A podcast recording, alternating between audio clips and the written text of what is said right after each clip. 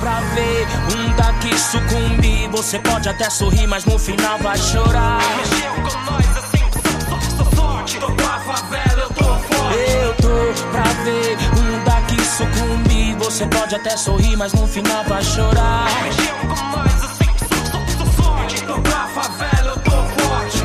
Ensinamentos dessa caminhada, o que te aquece de graça, o artesão que a madeira talha, agulha no palheiro, um dia a gente age, o tempo passa devagar. Se a vida tá E é o som do criolo. Tô pra ver que a gente começa mais um podcast do Boleiros Insanos. E aqui você sabe, né? Os comentários são de verdade, sem passar pano, sem fazer média. E se você ainda não assinou nosso podcast, aproveita agora e vai lá. Estamos no Anchor, Spotify, Google Podcast e Radio Public. Lembrando também que você pode nos acompanhar e interagir pelo Twitter. Estamos lá no arroba Podcast Boleiros. Hoje, rapaziada, vocês vão ter o prazer de acompanhar o programa apresentado por ele, nosso menino Mureta, que vai comandar os trabalhos. Então, Pepe, vai lá! Para você que quer opinião sem enrolação, saber aquilo que todo mundo viu, mas ninguém teve coragem de falar, está no ar mais um podcast do Boleiros Insanos. Toca o barco, meu parceiro.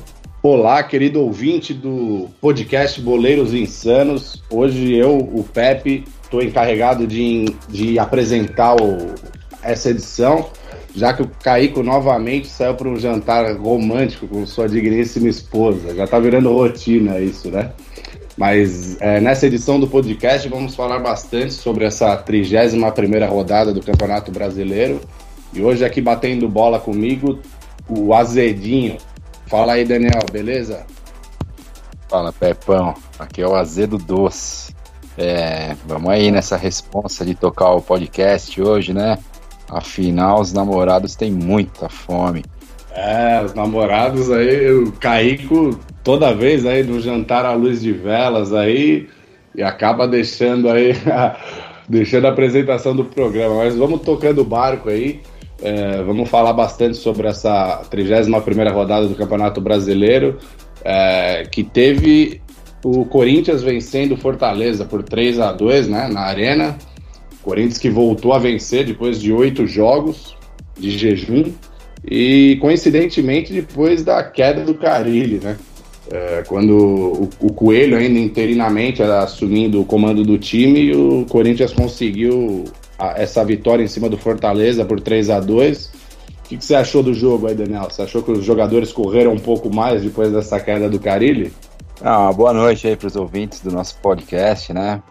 Galera que atura a gente aí ó, nas duas vezes por semana. Eu assisti o jogo, cara. O jogo é impressionante, né? Foi um jogo divertido de assistir. Olha, eu não me lembro de um jogo do Corinthians em que eu assistisse e achasse interessante, gostasse. Lógico que o Diegão, nosso abutre, ontem já falou que a gente gosta de pelada, gosta de várzea, que isso não é futebol. Porra, o jogo de ontem foi puro entretenimento. Uma vitória que interessante para o Corinthians, pensando na rodada, em pontuação. Ainda mais que o São Paulo perdeu, o Inter estava perdendo até agora há pouco. É, tá perdendo, aliás, né, do Ceará 2 a 0 Aliás, perdeu, já acabou o jogo, retificando aqui. E, e, o Corinthians vence um jogo em que o desempenho, mais uma vez, foi muito ruim. É óbvio que o time não ia melhorar da água pro vinho com o professor Coelho, grande professor ofensivista e, e, e, e como a gente pode dizer, atirado, será? Talvez, não sei, cara. Mas é, é engraçado, parecia que o Corinthians ontem podia, podia atacar, podia passar do meio de campo, podia usar um pouquinho mais, mas o desempenho foi ruim. Né? Achou um gol ali que sacramentou a vitória, uma cabeçada do Bozelli estranha, cara, uma cabeçada lenta, que eu achei que o goleiro foi lento também para a bola, uma bola, creio eu, que defensável. Mas um Fortaleza bem organizado, viu? Deu trabalho no segundo tempo é, conseguia tocar a bola, envolvia o Corinthians, atacava pelos dois lados, é, lateral direito do, do, dos meninos, Altinga, subia bastante, aquele lado direito deu, deu bastante trabalho para a defesa do Corinthians, mas o fato é que o resultado foi muito bom né? em, em, casa, era uma lição de casa, mas na, com desempenho ruim, as sete rodadas sem ganhar, é, essa rodada acabou sendo benéfica aí ao, ao time de Itaquera. Vamos ver. próximo domingo, próximo sábado, né? Como o time vai se comportar diante do, do jogo dificílimo aí contra o Palmeiras, um Palmeiras que vem numa campanha bastante sólida, apesar de não ter também aquele desempenho. E você, o que, que, você achou do jogo? Não, eu acho é um jogo completamente fora do perfil, né? Do é, se comparar com os jogos que o Corinthians né, tinha sob o comando do Carilli, né? 3 a 2 eu acho que até, até pelo fato também de pegar um time aí que está lutando contra o rebaixamento, eu acho que nesse momento do campeonato, aí nas últimas rodadas, os jogos tendem a ser mais emocionantes, né? Esses times aí da parte de baixo da tabela, eles não podem jogar o, o jogo todo ali é, atrás da linha da bola, ali só se defendendo, porque eles também estão precisando, né, dos resultados para se salvarem do rebaixamento. E achei interessante o jogo por esse aspecto, né? Fortaleza saiu na frente ali, depois o, o Corinthians também pressionou por estar jogando em casa, né? E até ter um time tecnicamente superior também, foi ali buscar o resultado, né? O Júnior Urso, dois gols do, do Bozelli, né? Que, que tinha até poucas oportunidades, né? Com o, com o Carilli, entrou, fez dois gols.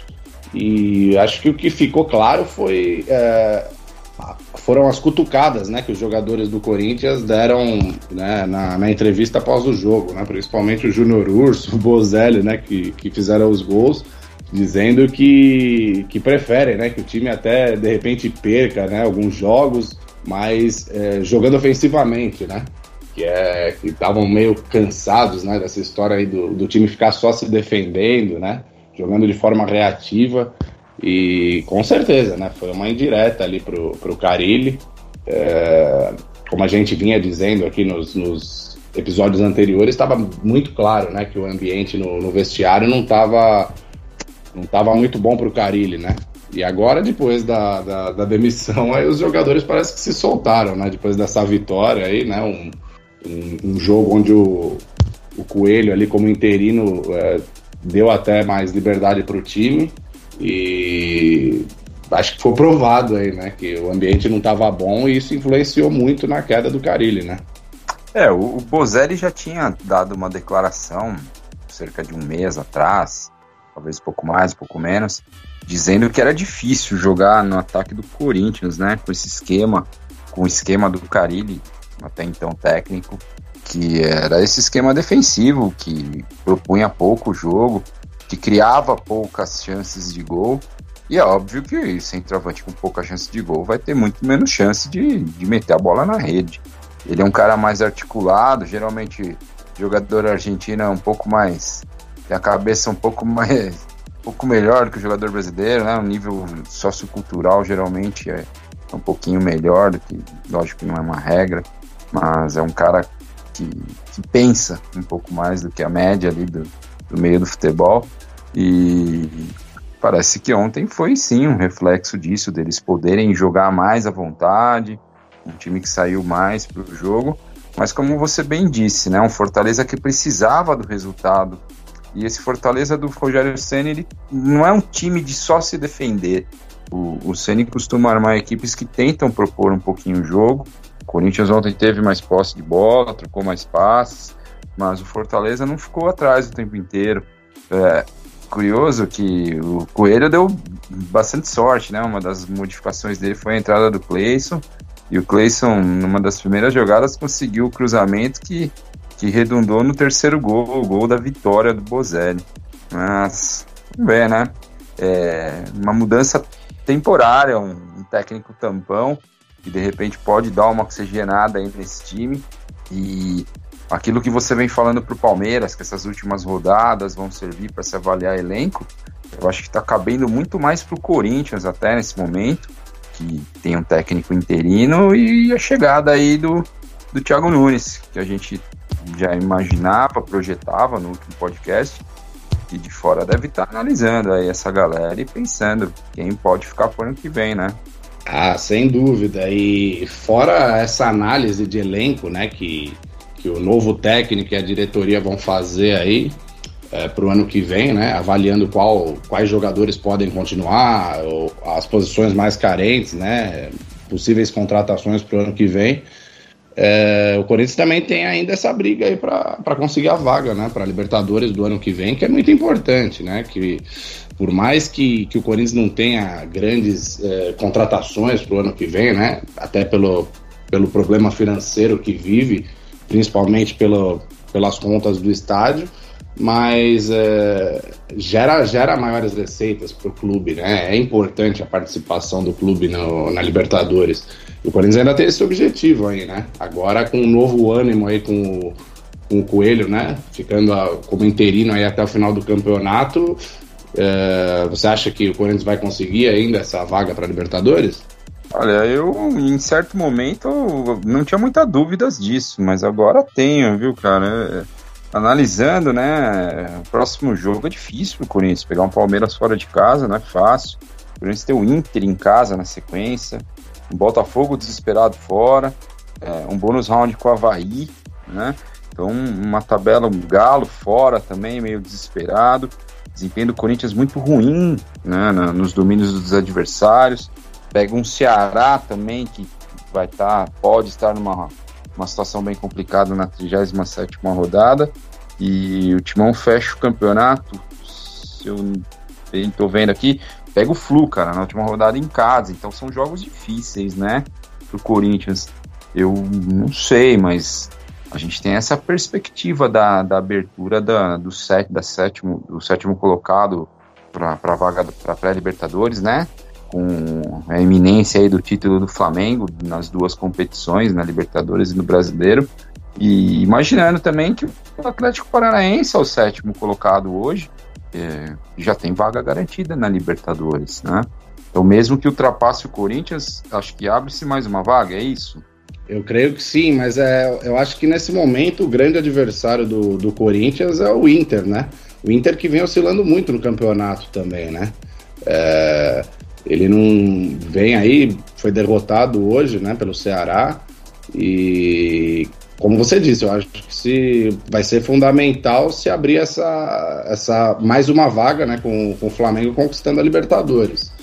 Mas é, caso isso não, não, não, ocorra, eu acho que a briga vai ser com o Internacional ali mesmo, que também oscila bastante, né? Vai ser uma briga ferrenha aí até o final do campeonato.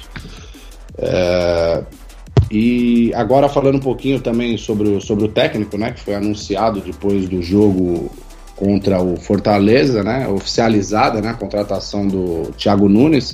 O que, que, você achou? Você acha que vai, vai mudar bastante o estilo de jogo do time? O time tende a evoluir, é, ter um futebol mais agradável para 2020? Ah, sem dúvida, né? É um cara promissor, um cara jovem, parece que manja de bola fez um trabalho muito bom à frente do Atlético Paranaense. Parece ser um dos melhores nomes aí dessa nova geração. Eu achei que o Corinthians fez um golaço, como já, já havia dito anteriormente, achava que seria um golaço caso confirmasse a contratação. E não tinha como o cara dizer não. Né? Ele era o plano de A a Z do Corinthians. A gente não tinha muitos nomes aí no mercado, né? talvez ele hoje seja uma aposta, sim, mas eu acho que é uma aposta muito válida. Ele sobe de patamar na carreira, é um clube gigantesco, não tem como comparar o Atlético Paranaense mesmo com, com um bom momento do, do time de Curitiba, né, os dois últimos bons anos aí da, do, do clube da, da Arena da Baixada, mas é um salto na carreira, sem dúvida nenhuma, porém uma responsabilidade muito grande, um peso muito grande, né? Uh, vai haver essa dúvida. Será que ele vai ter tempo para trabalhar? Será que ele vai ter uh, paciência da torcida? Eu até acho que no primeiro momento sim, mas vamos ver até o final do ano que vem, né? A perspectiva não é de grandes investimentos para o Corinthians, mas a gente também. A, a grande alento para o torcedor corintiano é esse grande trabalho que ele fez no elenco limitadíssimo do Atlético Paranaense se ele fez esse trabalho lá, por que não pode fazer com esse elenco, de certa forma, limitada do timão? Ah, eu concordo com você. Eu acho que o Thiago Nunes fez um belo trabalho no Atlético Paranaense, né? Sub, substituindo o Fernando Diniz, né? Ele pegou o time ali praticamente brigando para não cair, né? No ano passado e conseguiu dar essa reviravolta com o time, né? Sendo campeão da Sul-Americana do ano passado e campeão da Copa do Brasil esse ano. É um técnico que chega com boas credenciais aí para o Corinthians que, e que vai mudar o estilo de jogo, né? Se é isso que, que a torcida, grande parte da torcida pede nesse momento, né? Já cansada desse, desse jogo chato apresentado pelo Corinthians, né? Muitas vezes defensivo ali, só especulando um contra-ataque. E o Thiago Diniz mostrou um jogo Uh, um jogo também, né? Um jogo, é, um jogo de, de criação de jogadas, né? Com alternativas de jogo, mas também, às vezes, também reativo, né? Ele parece que tem uma. Ele tem uma, um repertório maior, né? Ele sabe, ele sabe armar a equipe ali conforme o adversário, em jogos dentro ou fora de casa, ele sabe, ele sabe variar bem, né? O esquema de jogo do time. E acho que vai ser benéfico, sem dúvida nenhuma, para o Corinthians aí para o ano que vem é, ter um técnico que, que opte mais né, por um esquema, um esquema de jogo que agrida mais o adversário, ao invés de ficar só se defendendo o jogo todo. Vai ser, no mínimo, mais agradável, né? Ah, sem dúvida, né? É, um cara que parece que tem um, monta times mais equilibrados, né? Nem tanto ao céu, nem tanto à terra. Não é um cara ultra ofensivo, não é um Guardiola brasileiro, longe disso. O time dele era reativo, sim. Uh, sabia propor jogo em muitos momentos, mas um time que vivia, vivia muito em função dos contra-ataques. O, o, menino meio-campo é muito rápido, né? O Matheus Henrique. Matheus Henrique, acho que é isso, né? O Bruno, Bruno Guimarães. Bruno Guimarães. É, isso. muito rápido, um volante muito rápido, parece box to box, você tanto gosta esses, esses termos Nutella do futebol, que são que você, dos quais você é fã. É, o menino é muito rápido na transição, meio campo ataque, e o Rony, né? O Rony era o grande, a grande flecha desse time do Atlético Paranaense. É, um cara muito veloz, muito rápido ali, compensando um pouco a, a, falta de lentidão do Marco a falta de velocidade do Marco Ruben. Então era um time de certa forma reativo, mas me parece mais equilibrado, que por vezes quando precisava atacar parecia realmente ter mais repertório do que o time do Carilli, sem dúvida nenhuma. Sem dúvida, e parece que pro ano que vem ele vai trazer junto lá com ele lá do Atlético Paranaense o Marcelo Cirino, né, que era um jogador que o Corinthians já vinha negociando, né? Tá em final de contrato com o Atlético Paranaense. E para alegria do Diegão também, o Camacho e o Pedro Henrique devem voltar, né? Então, estão emprestados aí é, pro Atlético Paranaense pelo Corinthians. Diegão solta fogo sabendo dessa notícia. Bom. Diegão, é... Diegão pede o bambu. Diegão quer logo o bambu. é, Diegão que odeia a base aí vai ter que, vai ter que aturar a volta do menino Pedro Henrique. Mas, bom, vamos falar também agora sobre o nosso querido Palestra, né? Que ontem poupou alguns jogadores, né? já visando o clássico contra o Corinthians na próxima rodada.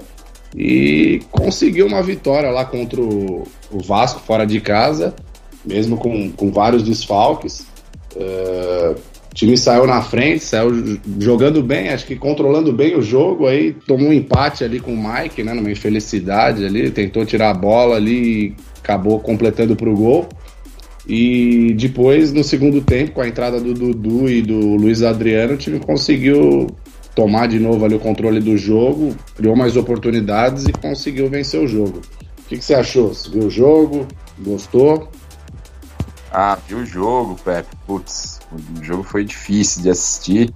Uh, bom, vamos lá, algumas considerações. Óbvio que eu já comecei xingando o mano por ter escalado um time reserva sendo que no brasileiro qualquer jogo vale três pontos, né? Então minha crítica já foi pré-jogo. Quando ele quando saiu a escalação, já sentei o sarrafo no professor. No fim se mostrou acertado, o, o time conseguiu o resultado, mas como você bem disse, após a entrada do Dudu, a entrada do Luiz Adriano, que mudaram o patamar da equipe, né? É, um fato a se destacar é a péssima condição do gramado de São Januário. Aquilo parecia a lua, a superfície da lua, de tanto buraco, ainda mais com chuva ontem. Uh, era nítida a dificuldade dos dois times de colocar a bola no chão. E o destaque maior vai para a arbitragem desastrosa, né? Ontem, lances polêmicos de novo, um, um uso completamente equivocado do VAR, cara. Os juízes, impressionante como eles, os árbitros se escoram no VAR, eles se escoram nas decisões da, da, da câmera hoje. E, e, parece que não toma as melhores decisões em campo esperando é, é, é o que vão falar, o que quem tá lá fora vai, vai decidir. Isso não pode acontecer, né, cara? Inclusive, lances que são interpretativos que não devem ser analisados, os caras estão consultando, né? É, eu achei patética a arbitragem e mais um, um, dia hoje de discussões a respeito disso, coisa que a gente já não aguenta mais, né? Ah, sem dúvidas. O, o árbitro de campo ele está terceirizando a responsabilidade ali para o árbitro do VAR, né? Isso claramente. Juízes muito inseguros né, nesse campeonato. Fora a qualidade técnica baixa, né? Foi o que eu disse já em outros episódios. Os árbitros eles erram porque eu acho que porque são ruins mesmo, porque você vem durante os jogos ali é, eles erram para os dois lados, no mesmo jogo, né? Então, quer dizer, é uma coisa inacreditável. Ontem também, é, muita demora ali para a confirmação do segundo gol do Palmeiras. Concordo que foi um lance polêmico, mas muita demora na revisão também do, do, do possível pênalti do, do Thiago Santos, que eu também acho ali eu acho que não, que não foi nada, ali é claro o lance, né? Hum, talvez não precisasse nem de, nem de revisão aquele lance, né? E essa falta de padronização aí do que é interpretativo e do que não é, o que o VAR pode interferir, o que não pode, isso não, não fica muito claro, né? É, tá variando de, de partida para partida. E isso aí mancha a credibilidade do campeonato e também complica essa, uso dessa ferramenta aí, que, na minha opinião, é benéfica, né? A ferramenta é muito boa, né? O problema são as pessoas que operam ali e, e que não estão se entendendo, né? Mas falando sobre o jogo, eu achei que o Palmeiras ontem é, arriscou, né? Colocando o, o, time praticamente todo reserva. É, o Mano deu sorte, né? Que o Palmeiras conseguiu fazer o resultado, conseguiu a vitória. É, alguns jogadores, acho, acho que até, até, até foram bem, prazo como sempre, seguro ali, né? Sem problemas quando precisa substituir o Everton. O Vitor Luiz, acho que fez uma partida segura também na lateral esquerda. Matheus Fernandes no meio-campo. O Lucas Lima, né? Primeiro tempo ali, acho que ele foi bem. É, depois teve uma queda ali, tomou o amarelo, por isso foi substituído. E ficou claro, né? Com a entrada do Luiz Adriano, que ele é o titular, né? Da, da posição ali de centroavante do time, né? Não, não tem nem comparação ali com os outros concorrentes da posição, né? É, como você bem disse, né? Até é, eu fiquei tão irritado com a arbitragem ontem, mais uma vez a gente discutindo isso, que eu me perdi no raciocínio aqui e não falei sobre o, o time e o jogo, né? Um Vasco que muito ruim, né? Esse time do Vasco, é, sem seu principal jogador, sem o Thales, que ontem também sofreu uma contusão jogando pela seleção sub-17, que é outra bizarrice, né? Essas seleções de base levarem os jogadores, mas é, é, impressionante como os clubes parece que gostam, porque isso valoriza hoje a molecada e, e tá aí, né? O principal jogador da equipe do Vasco que, que corre risco de rebaixamento ainda machucado, provavelmente fora de quase todo o restante do campeonato. É, o Palmeiras fez um jogo razoável pela falta de entrosamento. Alguns jogadores realmente foram melhores do que eu esperava. O Lucas Lima foi um deles. Eu achei que ele foi um dos melhores jogadores do time ontem fez um bom primeiro tempo, fez um gol de pé direito, já vinha perdendo. Ah, é curioso é que a, chance que ele ia perdendo era para se descabelar, né? Mas ele conseguiu consertar no rebote, fez gol. Um, o Mike numa baita infelicidade ali, né? Ele parecia o Curupira. Para quem não conhece o Curupira do folclore brasileiro, ele tem os pés virados para fora. então, ó, o chute dele, cara, foi lastimável. O que, que é isso? O cara precisa entender que ele tem duas pernas, que ele pode usar pé esquerdo e pé direito para jogar, né? Pô, um, lance realmente uma infelicidade e uma grossura tremenda. Assim. Mas como você falou, a entrada do Luiz Adriano e do Dudu, né, muda o patamar do time. Luiz Adriano é muito melhor. e saiu sentindo a coxa ontem, né? Falou que sentiu no mesmo local da contusão que o deixou fora das últimas rodadas e preocupa aí para esse clássico de domingo. Apesar do Daverson ter participado ontem do gol, não achei que ele fez uma, uma partida tão ruim e deve jogar, ele deve jogar caso o Luiz Adriano não tenha condições, né? É, parece que o, vai ser feito um exame amanhã, mas do jeito que ele saiu do jogo ali, acho muito difícil, né, que ele, que ele esteja à disposição para esse clássico. E é, é isso aí, eu concordo com você. Acho que o Palmeiras, mesmo com o time quase todo reserva ali, foi melhor do que o Vasco na partida, mereceu a vitória. O Vasco praticamente não ameaçou, né? O Palmeiras. Né? Teve o gol do Mike, que foi contra. Um, uma, um, uma escorregada ali do, do Luan, que quase resultou no gol da virada do Vasco, né? Ainda, ainda no primeiro tempo. E fora isso, o Vasco não levou muito perigo, né? O gol do Fernando Praz. E o Palmeiras conseguiu essa vitória aí que, que deixou ali aí para muita gente ainda vivo no campeonato. Eu não acredito, né? Flamengo que ganhou do Botafogo 1 a 0, um jogo também complicado, né? O Flamengo fez o gol aos 43 do segundo tempo é, e com um jogador a mais, né? Desde o começo do segundo tempo conseguiu essa vitória, continua a diferença em oito pontos né, no campeonato, então eu realmente não acredito que o Palmeiras ainda brigue. Mas, pelo menos, a, o Mano deu sorte, né? Conseguiu poupar os jogadores. Deu sorte não, né? A realidade é que o elenco do Palmeiras uh, permite isso né, em alguns jogos, né?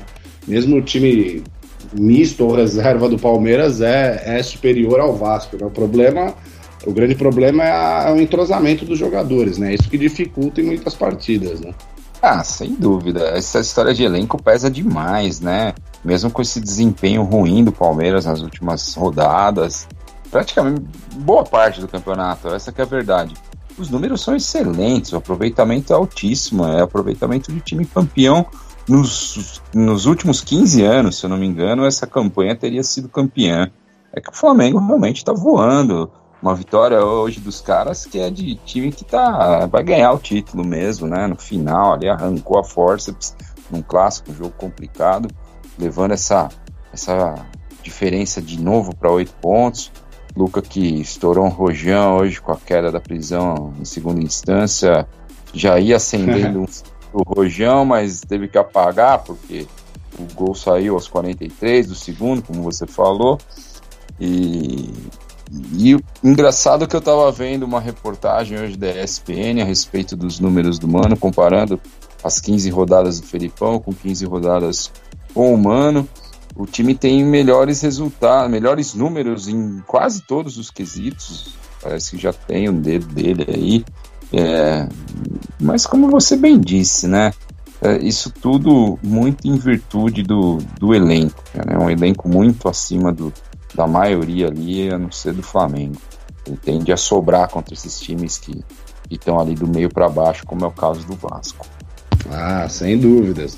E agora a gente vai ver na próxima rodada, né? Se, se o Mano fez bem poupar os jogadores, né? Porque vai pegar o Corinthians, né? é, com, com a maioria do time titular descansado, né? Jogadores que não atuaram contra o Vasco, o Dudu que só atuou o segundo tempo da partida, e como, como já dissemos, vai ter o, provavelmente o desfalque do Luiz Adriano e o, e o Felipe Melo também, né? Que, que, que ainda não, não conseguiram um efeito suspensivo para ele jogar essa partida. E o Corinthians também, provavelmente, com, com as voltas do Cássio e do Wagner Love, né? Jogadores que não jogaram contra o Fortaleza. E tem a dúvida ainda se o Fagner volta ou não, né? O Fagner é mais difícil, né? Tem um problema na coxa. O que esperar desse derby aí, Daniel? É, o Verde é favorito, sem dúvida nenhuma. Vem num melhor momento, tem um melhor elenco, joga em casa. Uh, não vejo como não ser o favorito. Uh, teoricamente vem mais cansado aí, poupou jogadores, os principais jogadores do, do time, Dudu, Bruno Henrique, é, e entra, realmente como franco favorito. Agora é clássico, né? O Corinthians nos últimos anos tem dificultado muito a vida do Palmeiras. dentro do Allianz Parque, mas eu apostaria aí num, num jogo apertado, 1 a 0 de repente pro Palmeiras, né? Apostaria assim vitória verde e, e, a busca aí, a tentativa de diminuir a distância para o líder Flamengo. Ah, eu concordo. Acho que derby assim é difícil você ter um jogo com, com um amplo favoritismo, mas é, nesse momento eu aposto na, numa vitória do Palmeiras mesmo. Eu acho que vai ser um jogo duro ali, até pela, pela questão anímica ainda do, dos jogadores do Corinthians, pela recente queda do técnico. Acho que os jogadores vão, vão, vão querer provar aí pro, principalmente para a torcida e pro, pro Thiago Nunes aí quem quem ainda pode permanecer para o ano que vem, quem ainda pode render nesse elenco do Corinthians. Mas eu acho que o Palmeiras tem, jogando em casa, né, no Pacaembu, com, a, com torcida única, tem, tem que ter a obrigação de, de, de ganhar o jogo, né? Até pelo fato já de ter descansado os principais jogadores, que chega inteiro nesse clássico, acho que é favorito, mas acho que vai ser um placar apertado ali. Eu chutaria uns 2 a 1 um. Mas vamos aguardar, né?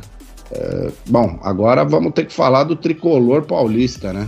Tricolor paulista que, que vinha bem, aí uma campanha boa com o professor Diniz, aí depois perde para o Palmeiras da forma que perdeu, né?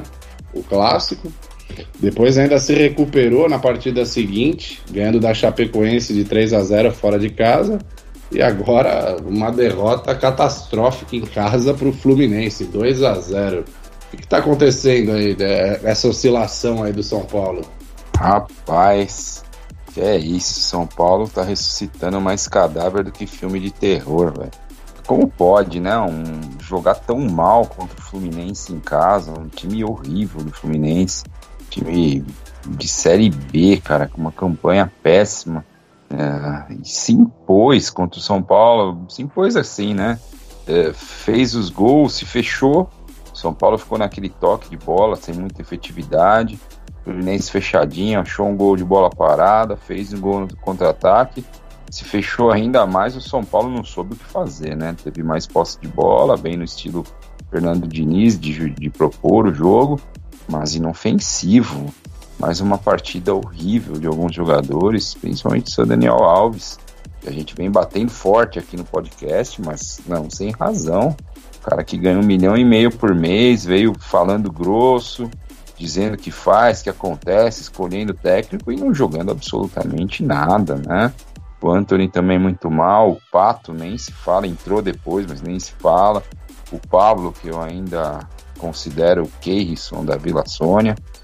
E, pô, uma gangorra, né? Uma, um altos e baixos que vem o São Paulo vem se caracterizando por isso o campeonato inteiro. É, o atípico foi foram esses bons resultados do início do trabalho do Fernando Diniz. Me parece que o São Paulo volta àquela, àquela inconsistência que tinha enquanto o Cuca era técnico da equipe, né? E resultado que tira o São Paulo do G4, foi ultrapassado pelo Grêmio, está sendo ultrapassado pelo Grêmio, né? E tira um pouco da confiança para esse elenco que que não, não tem essa, essa, essa confiança instaurada, não tem, parece que se abala com alguns resultados, com algumas situações, às vezes dentro do próprio jogo. E não sei, cara, eu realmente não sei o que espera o São Paulo, qual o futuro de São Paulo.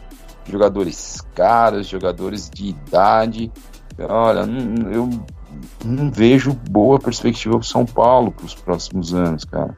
É, como a gente falou no começo, nos nossos primeiros podcasts, para alguns de nós, né, da bancada, o São Paulo é um time que precisa ganhar algo rápido, porque essa reformulação que foi feita, que é feita todo ano, essa última, foi baseada em jogadores bem veteranos, né?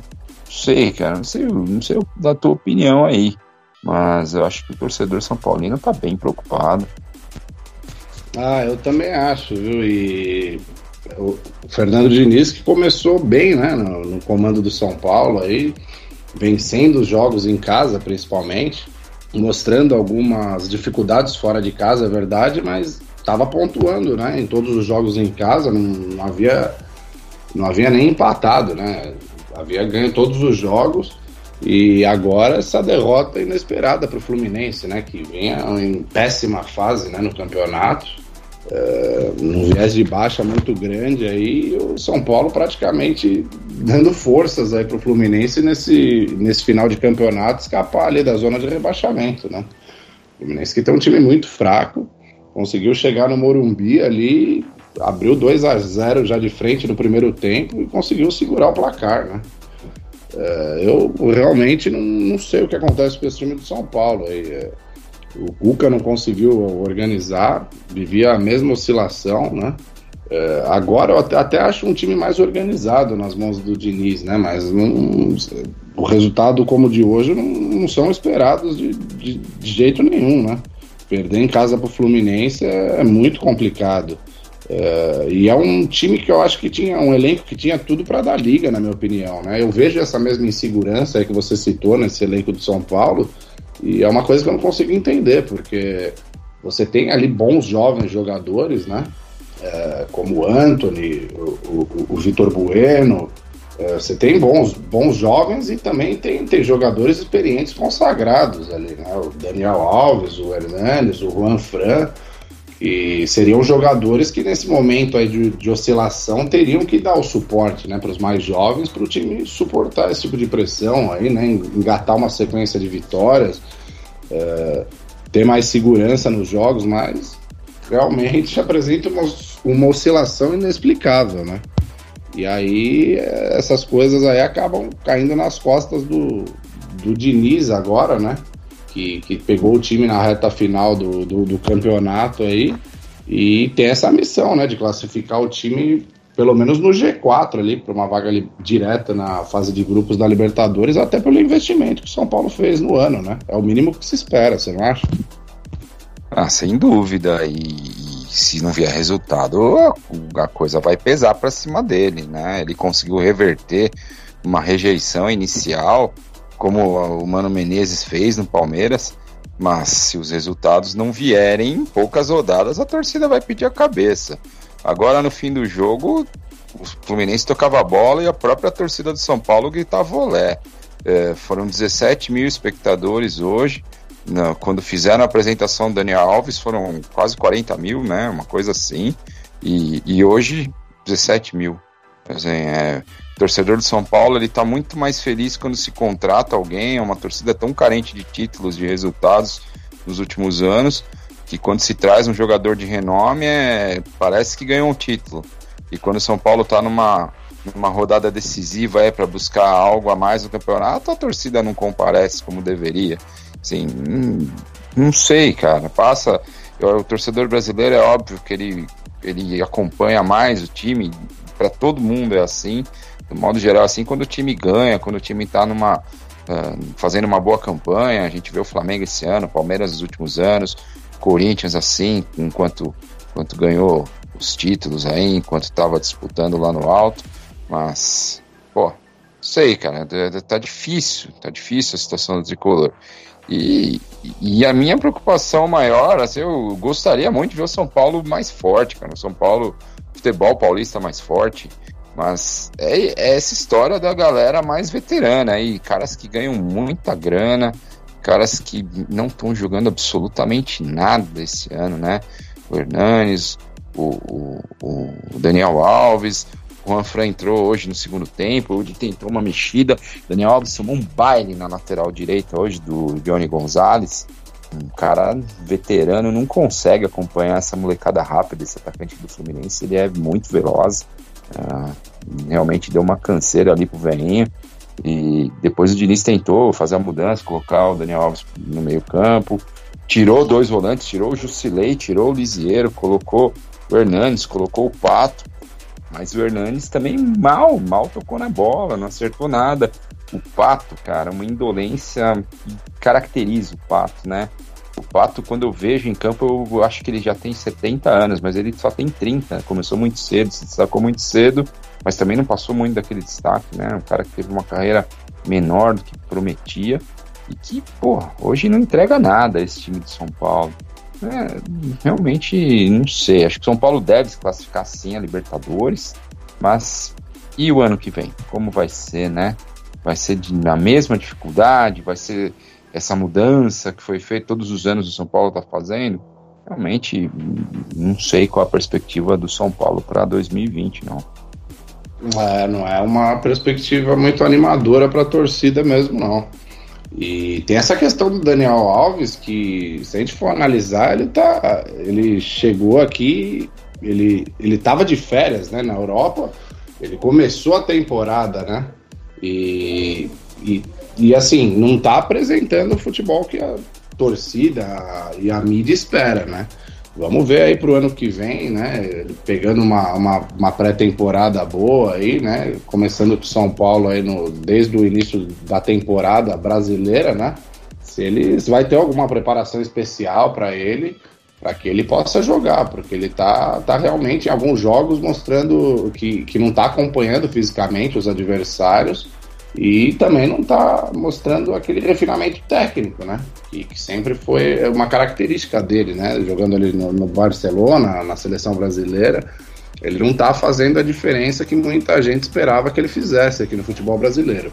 O Hernanes, eu realmente acho que é, nessa, nessa volta ao São Paulo ele já, já não é mais o mesmo, né?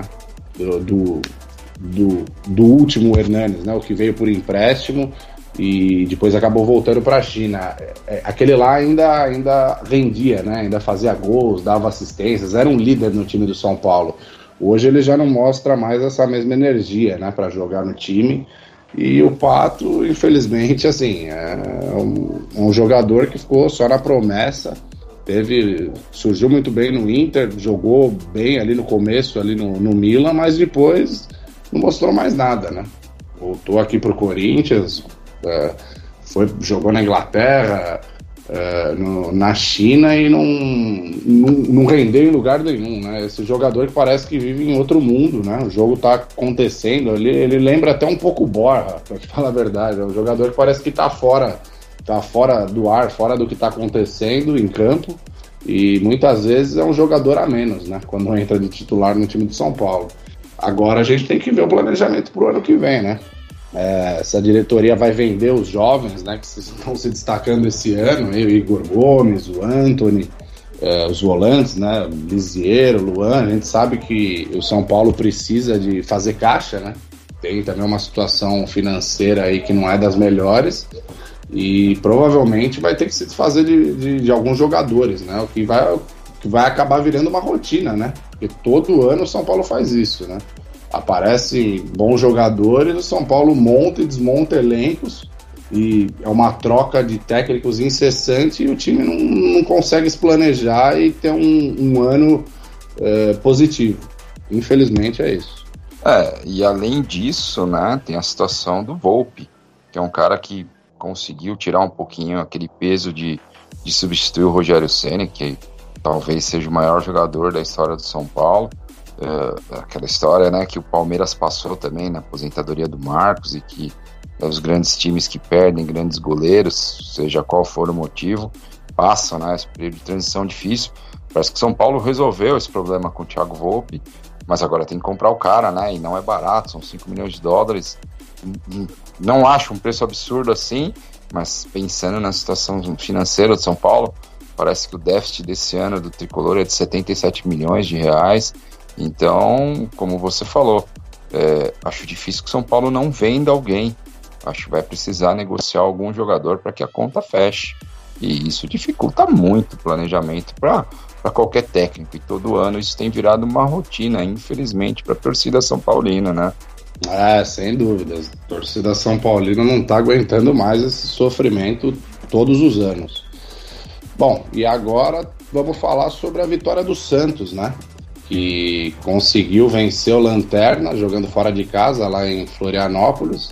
É, um jogo que parecia até tranquilo para o Santos, né? O Santos abriu rapidamente 2 a 0 depois baixou o ritmo ali do jogo, o Havaí cresceu e por pouco o Santos não leva empate. Você viu esse jogo aí, Daniel? Peraí, peraí.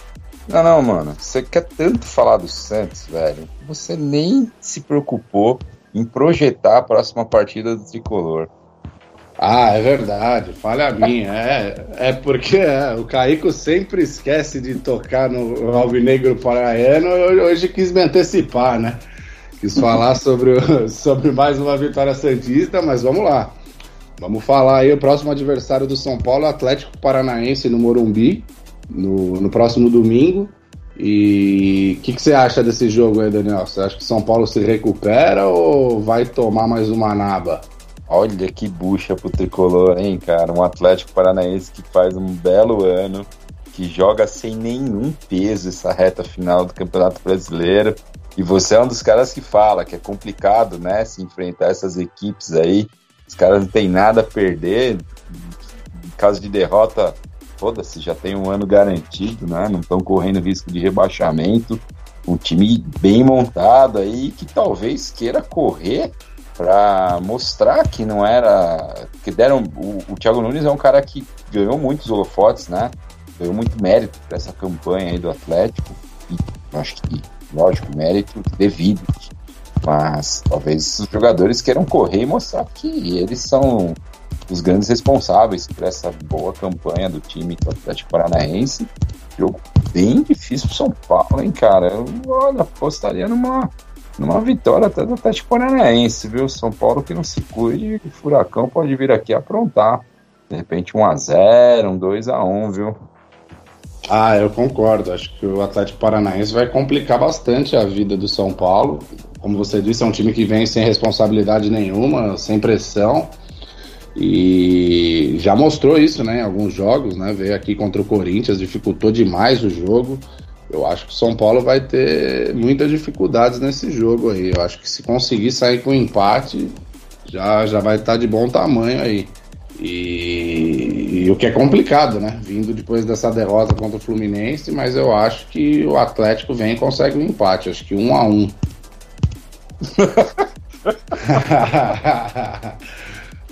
ah, é, meu palpite, um a um. São Paulo não vai não vai conseguir reagir no campeonato dessa vez, não.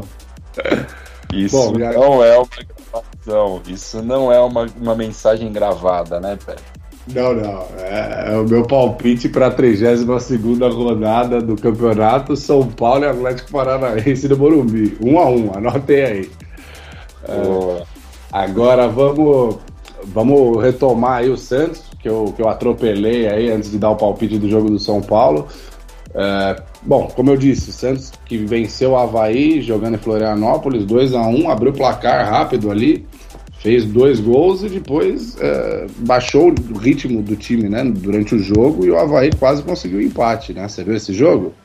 Não, não vi, Pepe. Eu vi só os melhores momentos. Né? O Santos que, pô, não tem muito como criticar. Essa campanha do Santos é muito boa, muito acima daquilo que todo mundo esperava. São Paulo tirando muito desse elenco aí, uh, como eu falei outro dia, até contradizendo um pouquinho assim o, o nosso abutre, né? É, que ele vai deixar um elenco valorizado ali, algumas, alguns jogadores que não eram não eram conhecidos, ninguém nunca tinha ouvido falar de Soteudo, de Diego Pituca. Esses caras hoje estão valendo uma grana, fizeram um grande campeonato brasileiro um jogo difícil, né? Um Havaí que vem desesperado, um time que está rebaixado, na minha opinião, não vai se salvar. Ele dificultou muito o jogo para o time praiano, aí, para o time do Peixe. Mas o Santos, às vezes, é, é curioso, né? Parece que em alguns jogos o Santos até sabe sofrer, o que, o que contrasta um pouco com esse esse esquema de jogo, essa proposta de jogo mais ofensiva do São Paulo. Para mim, você está garantido aí nesse, nesse G4, não perde essa vaga direta para Libertadores, mas também não sei qual a perspectiva para a equipe para o ano que vem. Isso passa completamente pela manutenção do Jorge Sampaoli. E, e essa é a grande dúvida de, de todos nós, né? A gente há muito tempo discute se ele vai ficar ali pelos lados da Vila Belmiro. Se não ficar, acho que a situação do peixe se complica demais para o ano que vem, né? Ah, sem dúvida, sem dúvida o São Paulo é o grande responsável por essa ótima campanha do Santos, eu diria. o elenco que tem no, no Campeonato Brasileiro. É, e a grande dificuldade para o ano que vem, eu acho que é a questão de que, além de do Santos não ter grandes recursos para contratações, como você bem disse, o, o São Paulo esse ano está extraindo muito de, de alguns jogadores ali que não, que não tinham destaque, né? Ou, ou, ou poucos, ou pouco conhecidos ali, né? É, como o caso do Soteudo, o Pituca, um jogador que também vem muito bem nessa reta final de, de campeonato com o Santos Almarinho, é né? Fazendo gols, participando das jogadas de ataque ali. E o, o, Carlos Sanches, que é um jogador mais veterano, eu acho que além do Santos não conseguir eh, ter poder eh, financeiro para novas contratações, ele pode até sofrer assédio de outros clubes por, por esses destaques aí que nós citamos aqui, né? Pô, eu acho curioso, né? O Santos não tem um centroavante de grande qualidade. O Sacha não é esse jogador dos sonhos, nem acho que seja centroavante mesmo, né? Ele faz a de centroavante. Ele às vezes me lembra um pouco o William Bigode do Palmeiras, assim, faz uma função que às vezes sai pro lado também, um jogador forte fisicamente. Mas não tem um centroavante, tem o Uribe no banco, que é muito abaixo. É, eu acho curioso, eu, eu, o, o Santos poderia, com dando um exemplo aqui, não vai acontecer, óbvio, mas com o Borja, o Santos talvez pudesse fazer ainda mais do que vem fazendo esse ano, né? Tendo um centroavante ali que empurra a bola para gol, que, que se vira ali para chutar de alguma forma, não aquele cara que tem que se virar, criar jogada, como é o Luiz Adriano hoje no Palmeiras, é um, ele é um exemplo disso, como o Pato foi em determinada época, mas um jogador empurrador ali, com um pouquinho mais de faro de gol, poderia ainda dar ainda mais trabalho, mas realmente acho que o Santos vai ter dificuldade para manter alguns nomes e não só isso pode dificultar a, a permanência de São Paulo, mas principalmente é isso que ele já vem pedindo, né? Que são reforços e a diretoria já disse que não deve fazer grandes investimentos, cara. Não, não sei, vamos ver. Vamos ver se ele fica pro ano que vem. Ah, com certeza. Se, se o São Paulo não ficar, acho que vai ser uma grande baixa para esse time do Santos aí, que vai ter grandes dificuldades em encontrar um técnico que extraia tanto de um elenco no, uh, no máximo razoável, eu diria, né? E na próxima rodada o Santos vai enfrentar o Goiás fora de casa, né? O Goiás que, na minha opinião, faz um baita campeonato também, uma campanha acima das expectativas. E o Santos que com mais dificuldade, né, nesses jogos fora de casa, ganhou, é verdade, do, do Havaí, mas vem tendo dificuldade nas últimas rodadas aí fora de casa, vai enfrentar um time que, que, que soma bastante pontos, né, jogando em casa, que é o Goiás. Qual o seu prognóstico aí para esse jogo? É, o Goiás é um adversário bem mais difícil do que o Havaí, não resta dúvida. Como você bem falou, faz uma boa campanha eu, em um determinado momento do campeonato, achei que o Goiás fosse brigar para não cair, mas pontuou bastante, está em décimo, né? Tá bem seguro ali, longe da, da zona do rebaixamento. Ele deve dificultar o jogo, mas eu vou de peixe, cara. Eu vou de peixe 1 a 0 um jogo difícil. Esse Michael, menino do Goiás, uma revelação muito interessante, um menino com uma história bacana, não fez base, né? Ele e começou tardiamente no futebol, tá conseguindo se destacar. Mas eu vou de 1 a 0 Peixão aí, um, um gol num contra-ataque. E, e, o Santos jogando nessa, nessa forma mais pragmática vai se manter ali na terceira colocação. Ah, eu acho que o Santos traz um empate de lá, mas eu vou mudar meu placar. Acho que esse vai ter mais gols. Acredito num 2 a 2 viu? Peixão vai meter dois gols lá fora de casa e também acredito que o Michael vai deixar a marca dele é, e o Santos vai sair com empate de lá, 2 a 2 Maravilha! é. Eu não entendo qual a graça, entendeu? É só um palpite só. É... Existe um empate também no futebol. É... Os meus amigos aqui de podcast, eu vou te falar, viu? O ouvinte per percebe essa perseguição aí com a minha pessoa, não sei porquê, viu?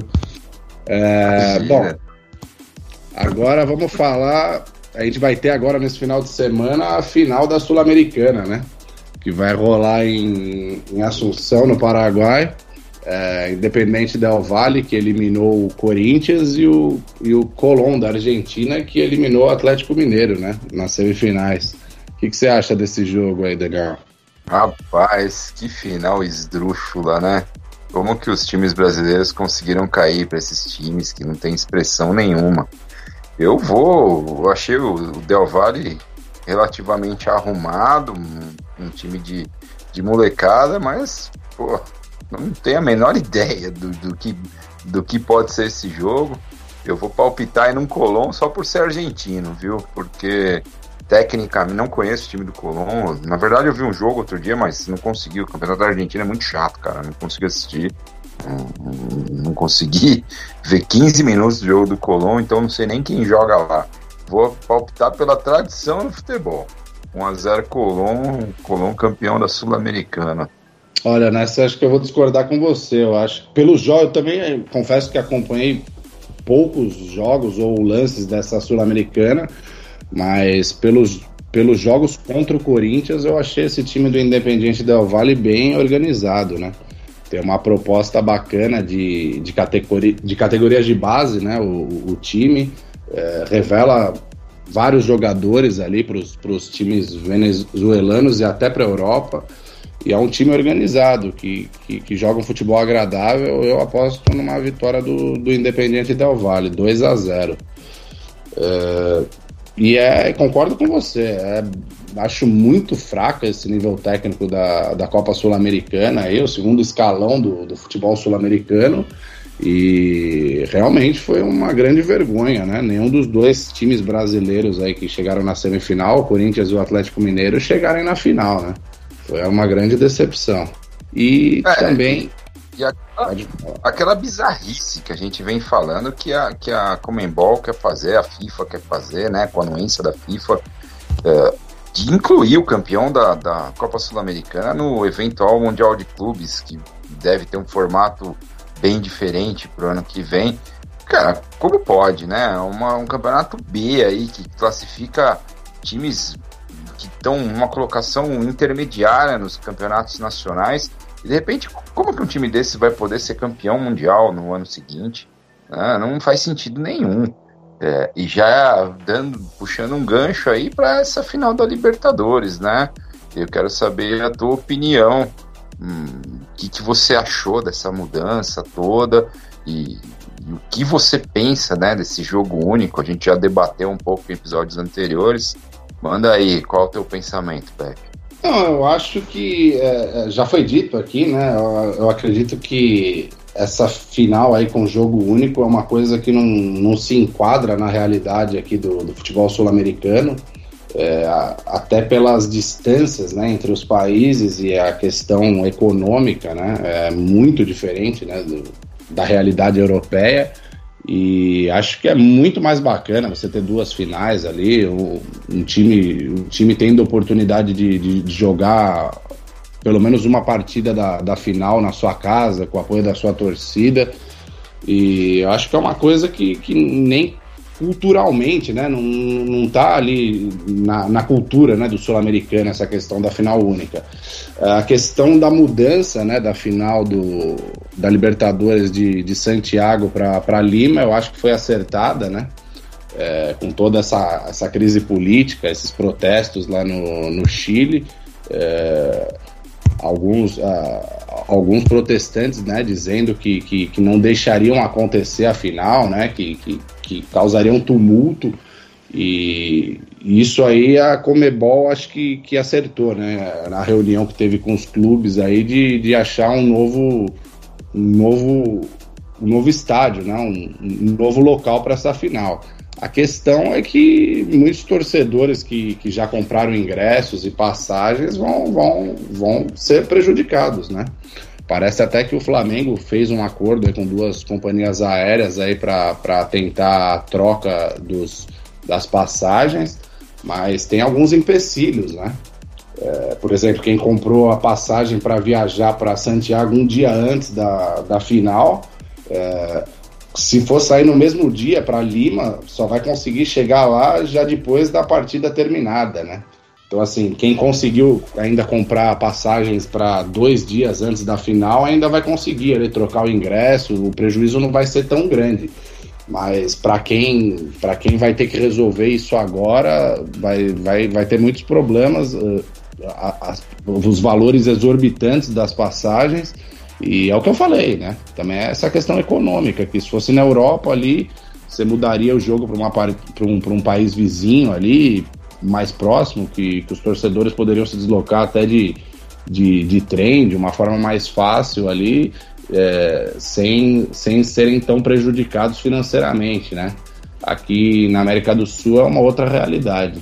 É, e até o produto futebol, assim, né? Imagina, Flamengo jogando um, um, último jogo, um segundo jogo decisivo no Maracanã, colocando 60, 70 mil torcedores no estádio, podendo cobrar um ingresso a preços elevados, o que não ia arrecadar, né? A mesma coisa para o River, coisa que não vai claro. acontecendo. O único, né? É, eu, a única coisa que eu acho que um jogo só, você talvez diminua a distância esportiva entre um time menos qualificado e um mais qualificado. Né? Não que seja uma mudança radical, sempre um time mais qualificado no papel provavelmente vai ser o favorito, vai ter mais chance de ganhar. Mas um jogo único, acho que o imponderável pode participar um pouquinho mais, né? Coisa que já, óbvio, acontece nos mata-matas em dois jogos, mas acho que o jogo único tende a, a diminuir essas distâncias, assim. E tomara que revertam isso para ano que vem, viu? Tomara que voltem ó, aos dois jogos, que eu acho muito mais bacana. Se não voltarem, realmente vou virar um, um saudosista dessas finais aí de Libertadores em dois jogos.